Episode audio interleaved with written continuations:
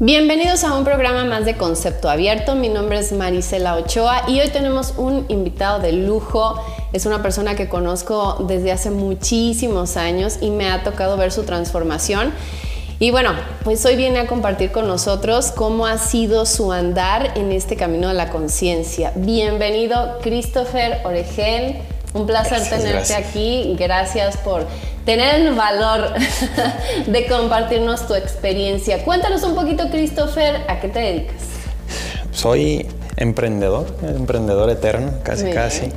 Eh, me dedico a importar principalmente calentadores solares y el otro negocio que son ropa deportiva y fajas colombianas. Wow. Entonces de Asia y de Latinoamérica, ahí andamos. Tienes estudios, ¿verdad? ¿En qué? Sí, sí, sí. Estudié Relaciones Internacionales, tengo especialidad en negocios en China y actualmente Administración de Empresas. Ah, sí, porque estuviste por aquel lado del mundo, ¿verdad? Sí, sí, sí. Cuéntanos, ¿cómo, ¿cómo te fue allá?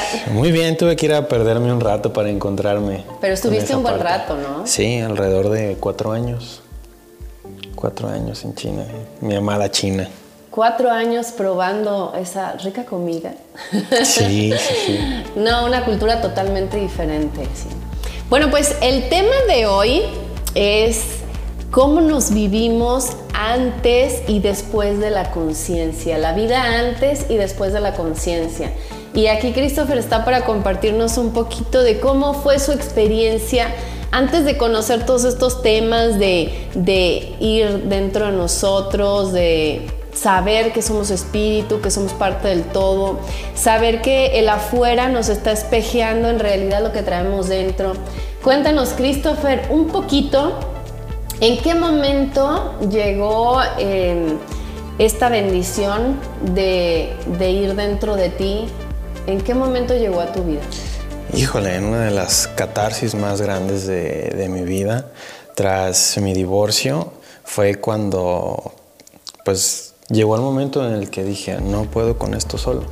Y empecé a, a buscar ayuda y llegó el momento en el que me negaba porque mi hermana había venido antes aquí contigo y de cierta forma me negaba y hasta que dije, bueno, está bien, es momento de, ir y probar y ver qué tal.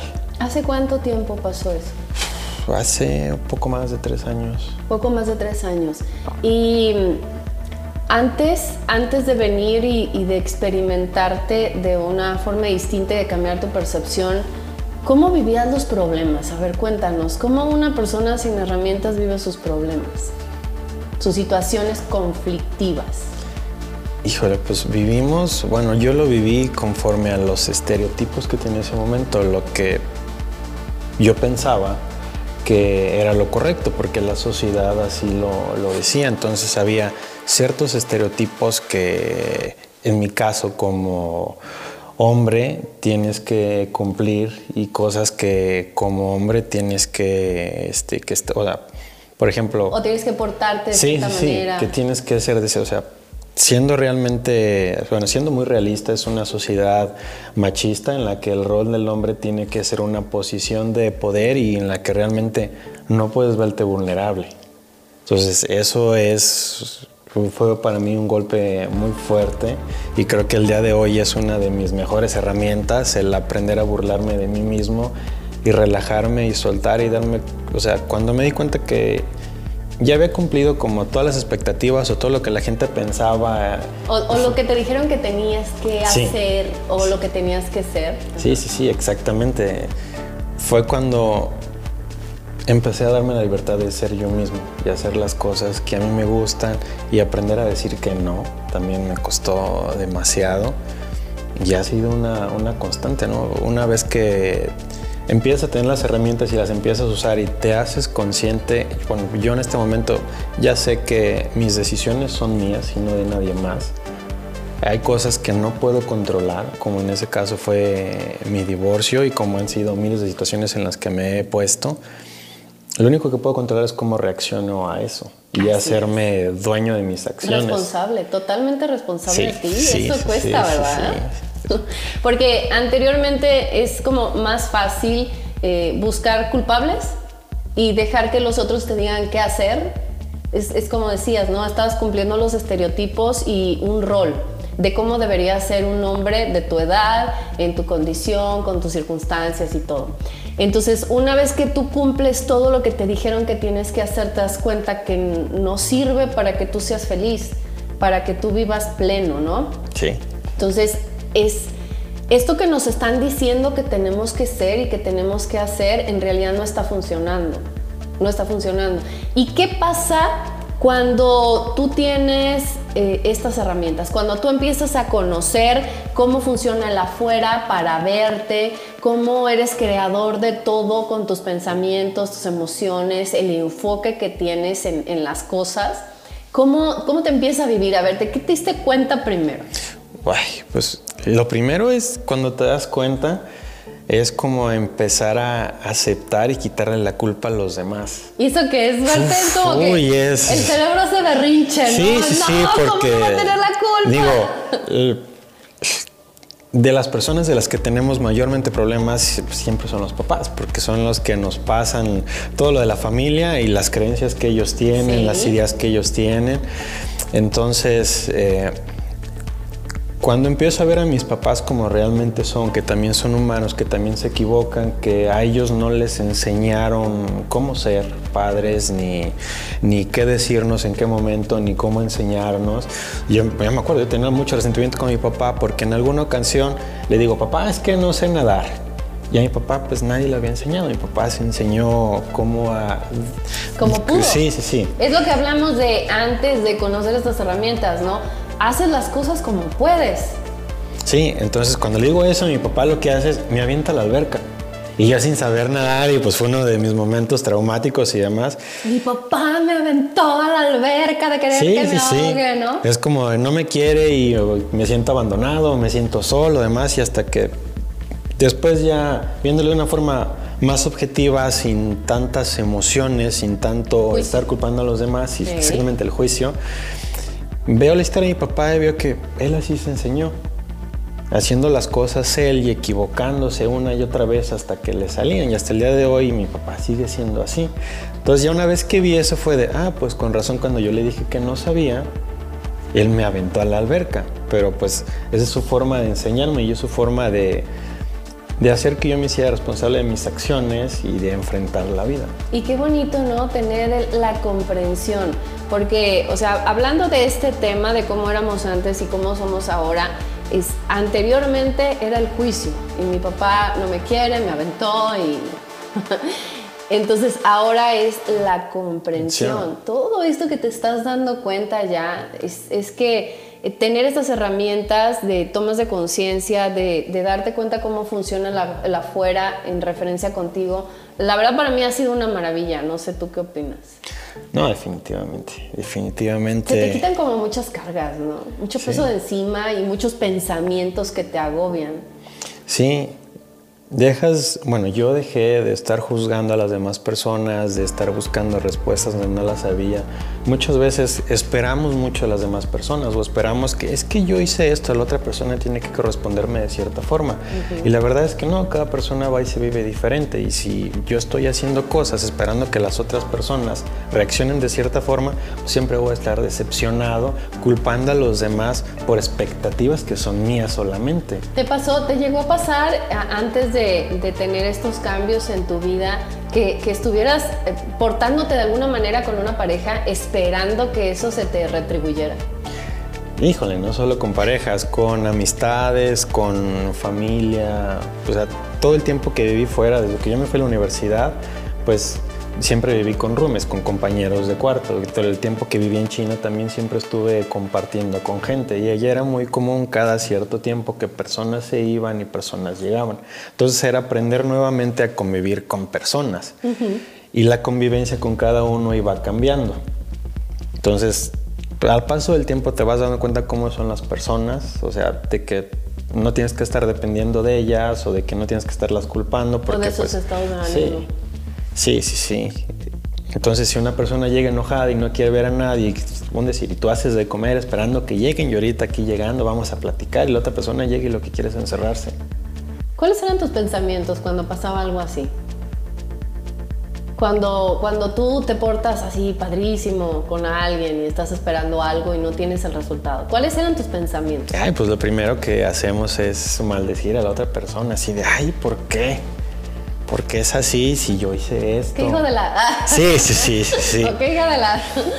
Sí, y, y tenemos el, el pensamiento de, es que me porto tan bien, o sea, yo tan buena que soy, tan buena persona que soy, y tanto que hago por esta persona como para que se porte así. ¿Sí, te pasó? Sí, no, y bueno, pasa mucho que como mexicanos y como la herencia católica que tenemos, estamos esperando la justicia divina. Sí. Y de Dios, ¿por qué si yo soy así? ¿Por qué a la otra persona no le pasa algo malo para yo sentirme bien? Entonces. Eso es fuerte, ¿verdad? Y luego creemos que somos buenos. Sí, sí, sí. Ojalá le pase o no se merece o, típico que cuando tienes una relación de pareja hay personas que, que maldicen a la pareja, incluso teniendo hijos.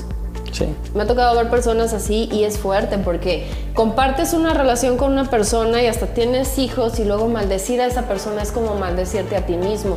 Pero esas son unas de las cosas que vivimos antes de conocer toda esta información de lo que realmente somos, ¿no?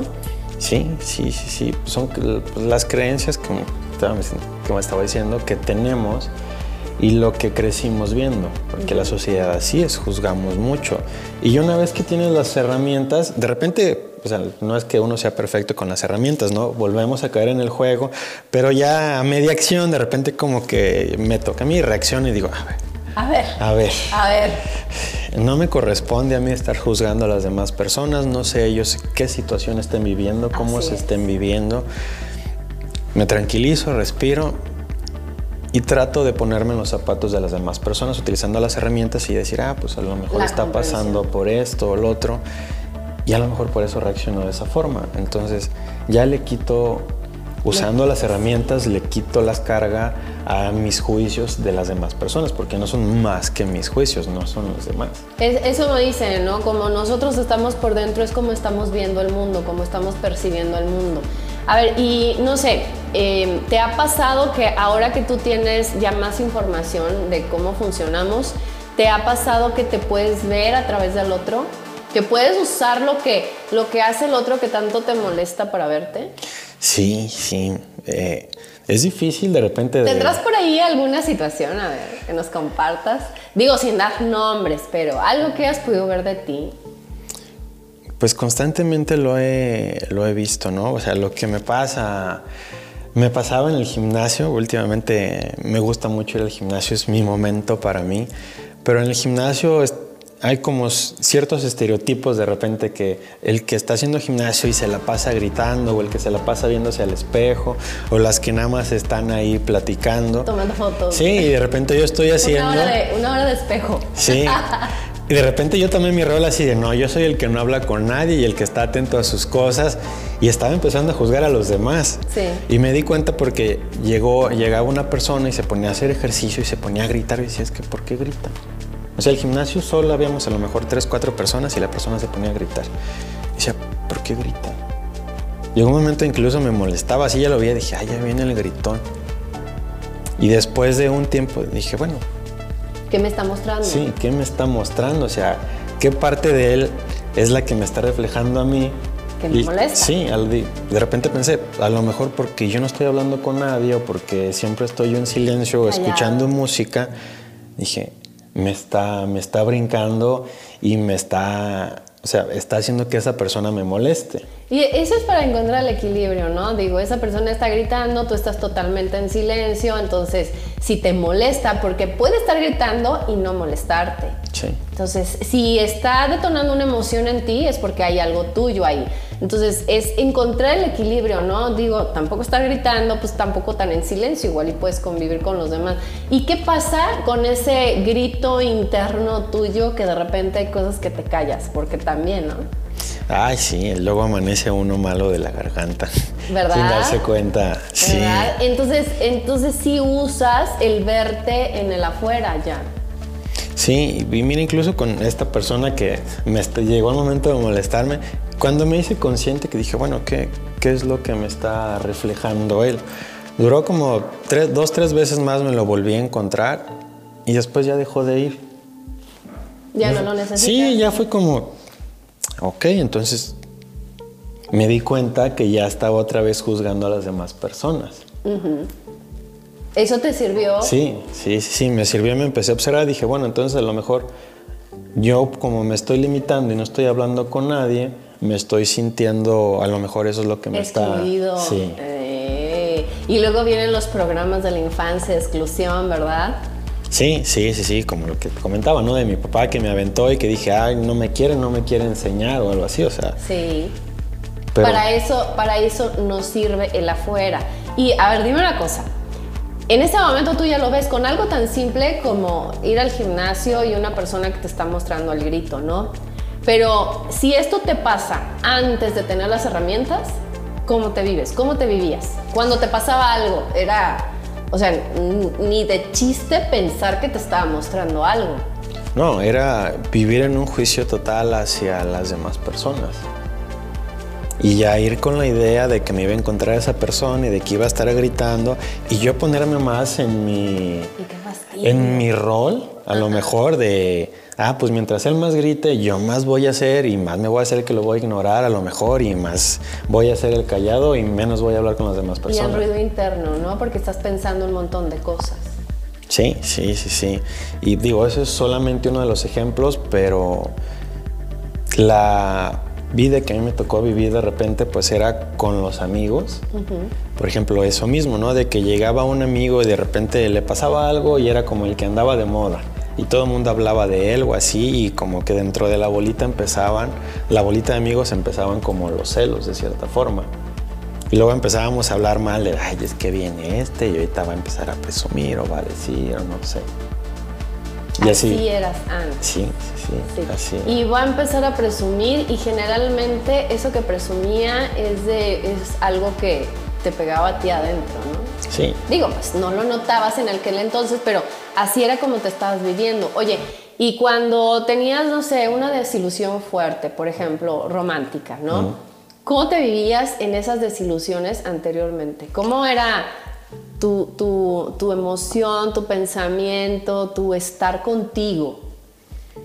Híjole, pues no era estar conmigo, era cumplir el estereotipo que como joven hombre te lo y macho y lo que sea y sobre todo quien se No, bueno, intentaba ir a buscar otra, pero lo primero era de, ah, pues ahora tengo permiso para irme a emborrachar con los amigos ah. y andar todo el día con la música de dolidos y pues era ¿No te permitías llorar? ¿No te permitías estar contigo? No, porque... era como evadirte. Sí, era como expresar tus sentimientos y más en... Pero con resentir. No, y más cuando uno es joven, a lo mejor que estás en, todavía en la escuela secundaria, prepa, o sea, que te vean llorando por alguien es el juicio entre los mismos hombres que de repente, o sea, se habla de otras cosas, pero de eso no se habla. Y como hombre no tienes permitido sentir, mostrarte vulnerable, que es lo que te hace rato. Entonces era sacar tu macho de, ah, pues ya no ando con ellas, ahora ya no me importa, pero voy a beber porque traigo el sentimiento. Y ya cuando uno estaba muy borracho con los amigos a deshoras de la mañana, entonces ahora sí era la ayudarea de, de ay, pero es diferente, es como que el alcohol te da permiso, ¿no? O sea, ya con el alcohol te justificas para poder sacar el sentimiento. Sí, y ya cuando todos están más o menos en el mismo estado. Para que no se acuerden. Sí, y que en ese momento, ya gracias al alcohol, todos se muestran vulnerables. Entonces ya tienes permiso de ser vulnerable. Ya cualquier cosa que pasara o quisieras dijeran, ah, es que ya estaba tomado. ¿no?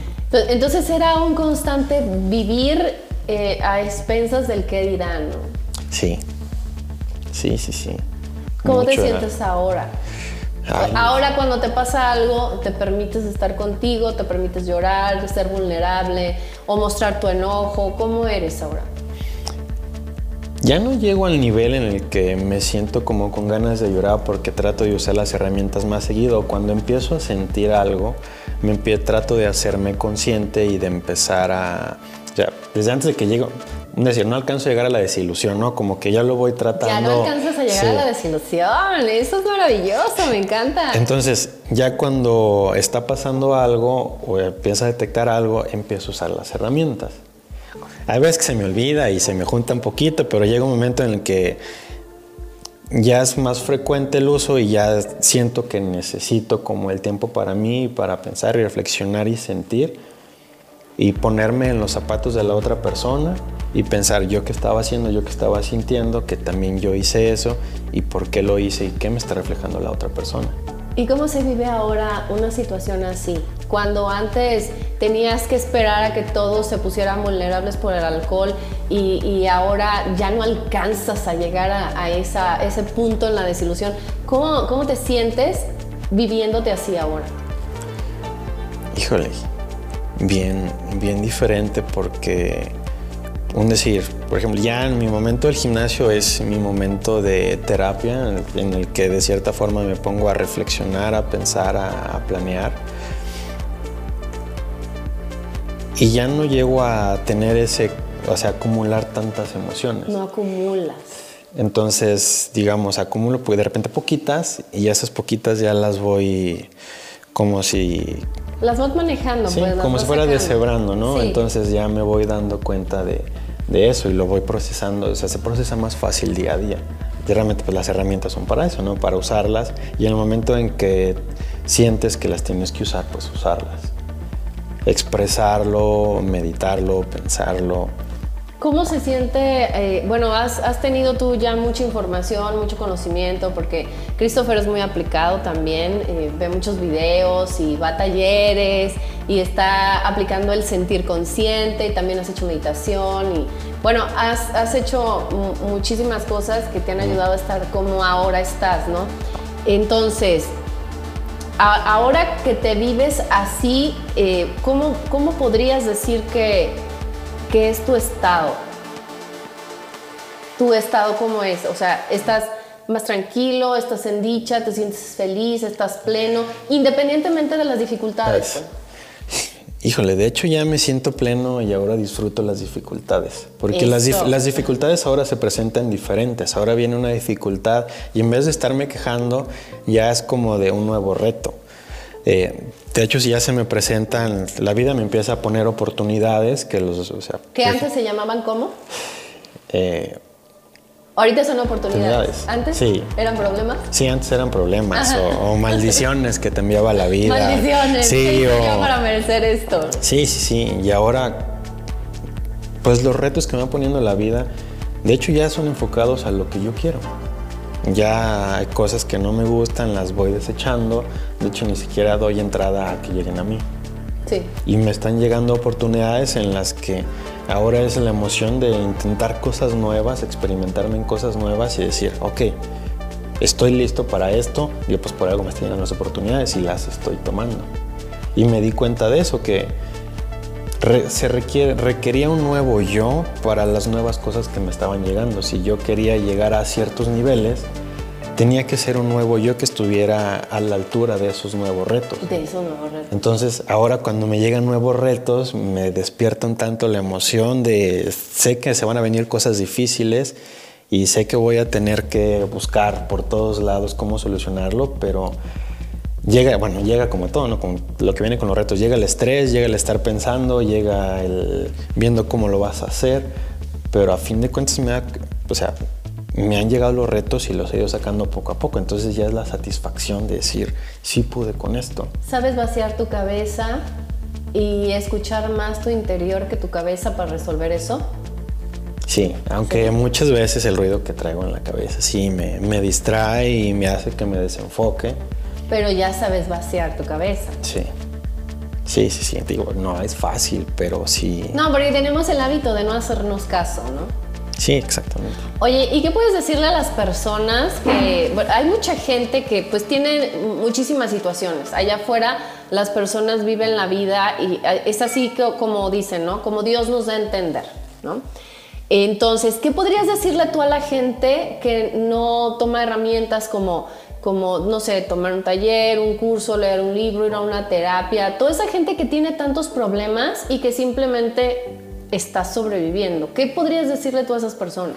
Híjole, para empezar que suelten esas creencias de que se tienen que vivir así las cosas porque pues no, o sea, cuando uno, cuando uno empieza a cocinar, digamos, pues tienes dos, tres herramientitas con las que empiezas a cocinar. Y alguien que te enseña, ¿no? Sí, y ya cuando se te quedan pegadas las tortillas o los huevos en la sartén o así, le dices, ay, es que este sartén a lo mejor no funciona tanto y pues así buscas el de teflón. Y eso te va haciendo que seas más consciente de cómo hacer las cosas y de que se vaya haciendo un poco más fácil cada vez. Entonces, ¿qué les dices? Y pues que se abran, que se abran realmente. Que hay otras oportunidades, otras opciones para vivirse. Y una vez que empieza a trabajar en ti, en tu persona, lo demás fluye.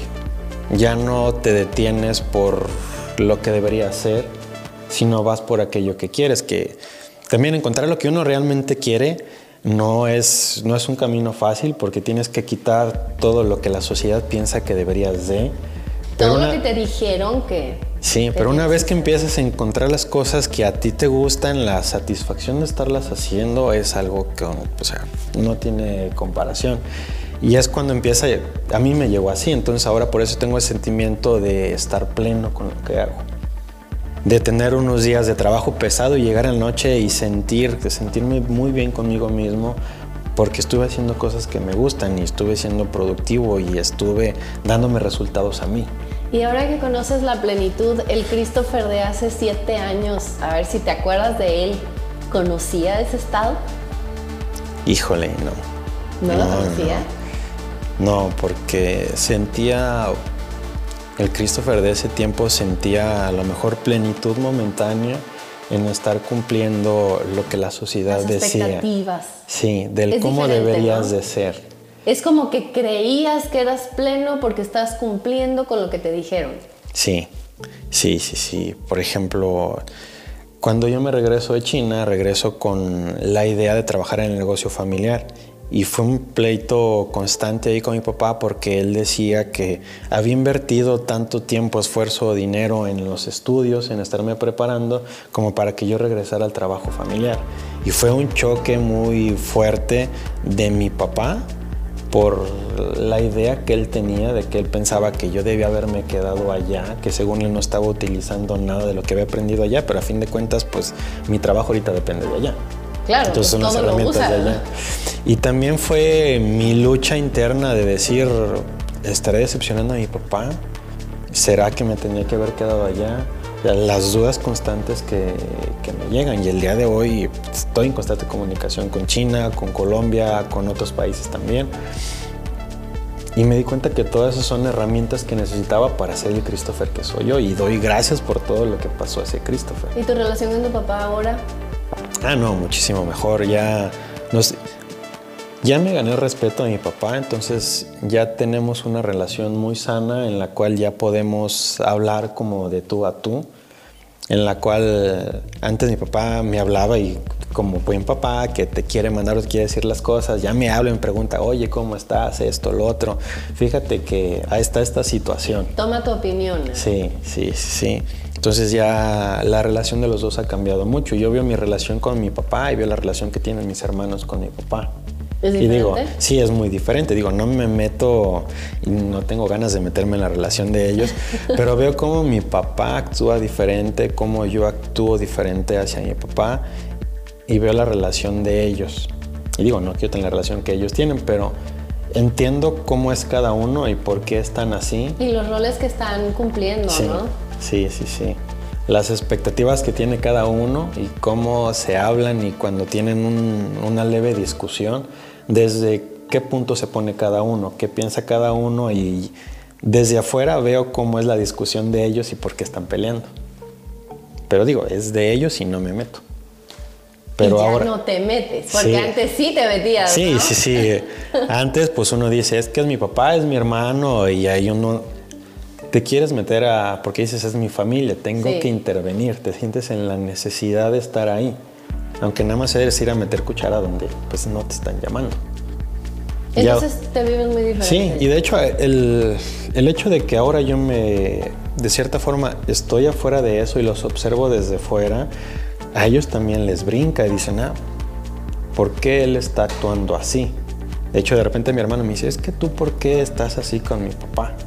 Y no lo entiende, ¿verdad? No, le, les cuesta mucho. Sí, cuando uno no tiene toda esta información es difícil entender incluso las, las, las actitudes que tú tienes ahora, la manera de pensar, de sentir, de, de hacer todo, ¿no? A veces puede sonar como a, indiferencia. Sí, sí, me, me pasa, me pasa mucho de que como así es en sociedad, de que se van a reunir y tú tienes que estar allá a fuerzas, o de que va a pasar algo y que tú como eres el hermano o el hijo, se espera de que estés ahí porque es lo que la gente espera, pero pues no. Y de repente lo toman como ofensa mía de, es que no fuiste. Y yo, pues es que no tengo que ir, si van a hacer algo y es de ustedes. Y dije, si no me avisan, no me invitan y yo no sé, no tienen por qué enojarse si yo no me aparezco en ese lugar. Pero tampoco te sientes si no te avisan, ¿verdad? No, al contrario. sí, porque de repente es así como que anteriormente, o sea, sin las herramientas, ay, ¿por qué no me invitaron? Sí, me excluyen. sí, no. Y ahora ya no, ¿no? Digo, bueno, pues se les olvidó, se les pasó, no tenía que estar, punto. O sea, uno tiene sus cosas que hacer y su vida que vivir, ¿no? Hay cosas que ya no te perturban como antes.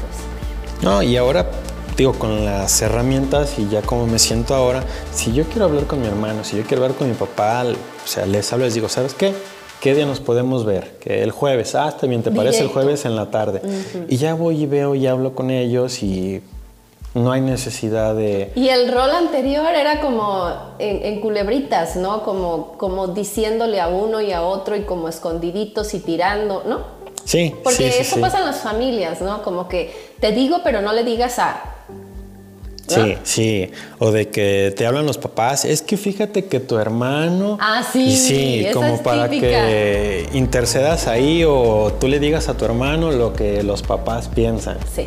Y ahora a mis papás les cuesta mucho de que me hablen y me dicen, es que tu hermano, le digo, mamá, papá, pues dile a él, a mí qué me estás diciendo. O sea, yo no voy a resolver nada, yo no me voy a meter ahí porque es cuestión padre-hijo, madre-hijo.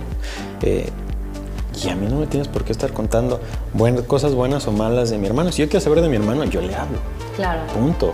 Si yo te vengo a visitar a ti, si yo voy con mi papá o demás, pues es asunto mío. Sí, así es. Hace poco pasó con mi abuela de que mi abuela se cayó y estaba este, pues lastimada de que mi mamá me dijo, es que no has ido a ver a tu abuela. digo, yo no sabía que había pasado eso y yo no tengo por qué ir sin me avisan o nada. Le dije, aparte, pues es asunto mío si yo voy a ver a mi abuela o no. Yo ya después de eso hablé con mi abuela, le pregunté, ¿cómo estás? Y me dijo, ay, bien, hijo, ¿cuándo vienes? Sí, sí, le dije, ah, pues puedo ir mañana en la tarde, abuela, ¿está bien? Sí, aquí voy a estar, hijo. Sí, sí, pero, pero se acaba el drama, ¿no? Y se acaba toda, toda esa sensación de misterio, de por qué no vas a ver. O sea, son las cosas directas, eres más claro, más directo, más más también yo, yo, yo creo porque a mí me pasó como más simplificadas las cosas que dices, ¿no? Y haces, como con menos rollo, pues. Sí, sí ya, ya, no hay necesidad. Ya no hay necesidad de maquillar las cosas. Sí, así es.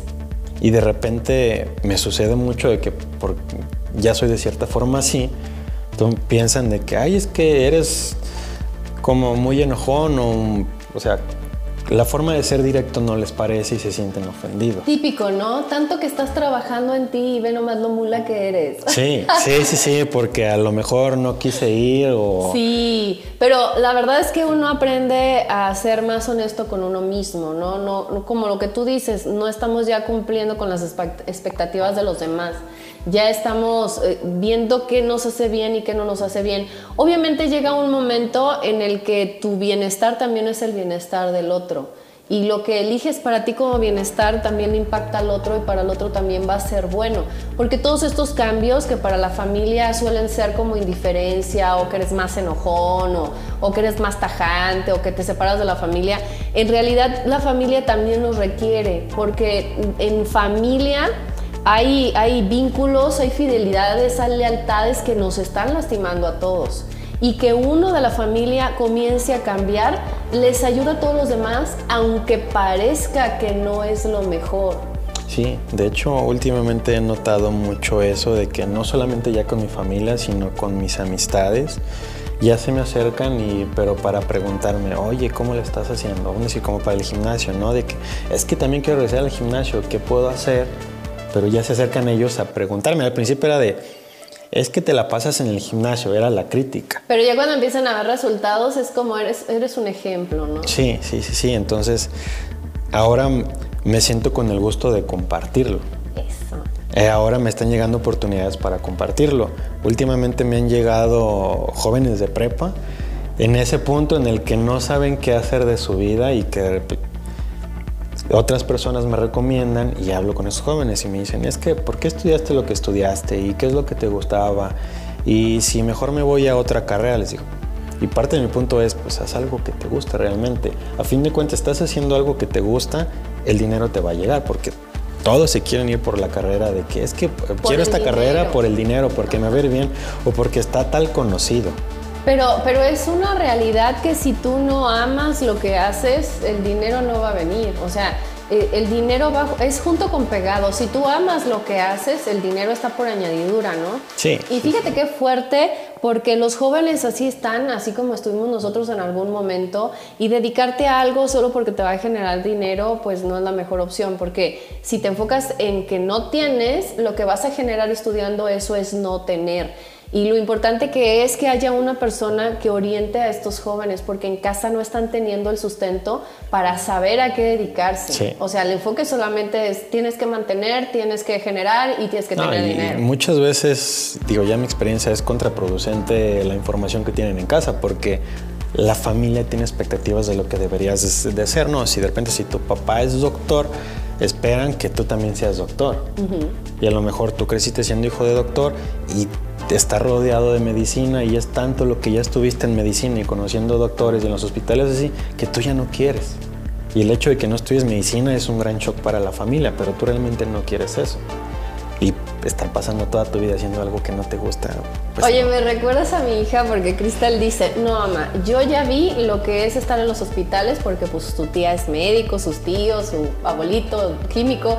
Dice, yo no voy a estudiar medicina, yo no voy a estudiar química y tampoco voy a estudiar lo que tú haces porque yo no quiero estar escuchando los problemas de las personas. Así, ¿no? Es como que ya no quiero más de eso. Y bueno, pues es, es, orientar a los chicos a que sepan qué les gusta en realidad, porque ahí donde, donde amen lo que hacen, ahí van a generar toda eh, el bienestar que quieren en todos los aspectos, pues. Sí, y... Y qué bueno que estás compartiendo así con los jóvenes, ¿eh? Felicidades. Gracias. Sí, llega un momento en el que uno ya le toca dar, le toca dar eh, algo de lo que está recibiendo. Pues sí, ya muchas de las herramientas que me has dado, pues es parte de lo que les comparto, ¿no? El hecho de yo ya ser consciente de que si estoy haciendo algo que no me gusta y lo hago ocho horas al día, que se convierte en 40 horas a la semana y en un año se convierte en no sé cuántas horas, eso es tiempo de tu vida que se va muy rápido la vida, que estás haciendo en algo que no te gusta. No te gusta. Entonces, cuando tú estás haciendo algo que te agrada, a lo mejor al principio no va a llegar el reconocimiento, no va a llegar el dinero, pero a fin de cuentas te llega. La constancia, ¿no? Sí, sí, sí, sí. Y el hecho de que la pasión que tú pones en las cosas que te gustan, la gente a fin de cuentas lo termina notando. Y por más que uno quiera pasar desapercibido, la vida te llama a compartirle y las personas cerca de ti lo empiezan a notar y te invitan a las entrevistas. Así como el día de hoy. Y bueno, pues muchísimas gracias Christopher por haber compartido con nosotros un cachito de tu vida, de tu despertar, que si nos ponemos a verlo en tiempo, dices que son tres años. Sí, es poquito. sí. Es muy poco tiempo y cuando uno es constante con uno mismo y está aplicando todo lo que va aprendiendo, pues tiene resultados. Y definitivamente la vida te cambia total, totalmente tu manera de percibir al prójimo, de sentirlo, de vivirte tú, de, todo lo que te rodea te cambia totalmente. A ver, vamos a hacer un resumen, un resumen, Christopher. Tu vida antes y después de la conciencia. Híjole, te lo voy a resumir como me dijeron algunos de mis clientes hace poco. Eh, me dijeron, en el último año has crecido lo que no habías crecido en los últimos. Y cuando me dijeron eso hice conciencia y dije, wow. pues sí. en el último año de mi vida he hecho lo que no hice en cinco o seis años anteriormente. Que señal de las herramientas que ahora tengo y ahora cómo enfoco mis prioridades hacen que esté trabajando en lo que quiero y que eso empiece a tener resultados. Entonces, pues así, así ha sido un cambio algo meteórico últimamente. Genial. Entonces, ¿recomiendas a las personas que trabajen en sí mismas, que tomen herramientas, que, que busquen alternativas, que pidan una guía? ¿Lo recomiendas? Sí, sí, sí, sí, realmente nos cerramos de que las, las personas dicen, no, es que yo no necesito terapia, yo estoy bien. Y es como con los alcohólicos que dicen, es que yo no soy alcohólico y todo el mundo lo ve menos el propio alcohólico. Lo puedo dejar cuando yo quiera. Sí, sí, sí. De es nada más una copita. Y así es con las emociones, así es con los juicios que tenemos de la familia, o sea, así es. Y hasta que no empezamos a tener las herramientas y no empezamos a tener la ayuda de alguien que lo ve de afuera de una forma objetiva y empezamos a aplicar los cambios a nosotros mismos, es cuando empiezas a ver los cambios. Entonces, pues no pierdan el tiempo, o sea, no hay mejor inversión que la que uno hace en uno mismo. Si yo invertí en mí, yo empecé a cambiar en mí, empecé a cambiar mi alimentación, empecé a cambiar mis hábitos, empecé a cambiar mis amistades. También. Y estoy fluyendo hacia lo que quiero. Y tienes resultados. Sí, y los resultados llegan solos, sin que los esté buscando, sin que esté pensando, es que tengo que, me, tengo que llegar a cierta meta, tengo que hacer esto. Digo, tengo mis metas, pero me están llegando por otros lados cosas que no imaginaba. Pero no te frustras, ¿no? O sea, tienes tus metas y ahí están y las fijas y te dedicas a hacer lo que te corresponde cada día. Y las metas llegan, ¿no? Las alcanzas. No es así como que, ¡Ah! no la he alcanzado, no la he alcanzado, ¿por qué no lo tengo? Sí, no es como que... Nos estamos quejando por lo que no tenemos. Sí, o sea, es como si te pones un número a fin de mes y llega fin de mes y estás en otro número, pero cuando volteas hacia atrás y ves el trabajo de todo el mes, dices, ay, pues este número no importa. Y cuando te das cuenta, llega el siguiente mes y el número que tú pensabas ya es otro número muchísimo más grande. Así es. Y así, así me está pasando. con la vida. Sí, sí, sí, sí. Gracias, Christopher. Pues es, es un placer para mí ver cómo una persona se transforma, ver el cambio de Christopher, para mí es una bendición, es como un alimento para el alma, para mi alma, me encanta, me encanta de verdad todo lo que has crecido, todo lo que te has modificado y ver que tienes resultados que a veces no es fácil, como dices, nos podemos desesperar y está bien porque somos humanos, pero definitivo cuando eres constante los resultados se notan. Sí, sí, sí, sí. Entonces, de nuevamente hacerles la invitación a todos de que se abran a experimentar cosas nuevas, se abran a verse en el espejo y abrir la persona que está ahí adentro. A fin de cuentas, hacer las paces con la persona del espejo es lo más importante a partir de eso todo lo demás fluye, de adentro hacia afuera. Gracias, Christopher. Y bueno, pues nos vemos pronto. Gracias por compartir con nosotros, ustedes también desde ya, desde casita. Nos vemos en, en una información más de Concepto Abierto. Gracias.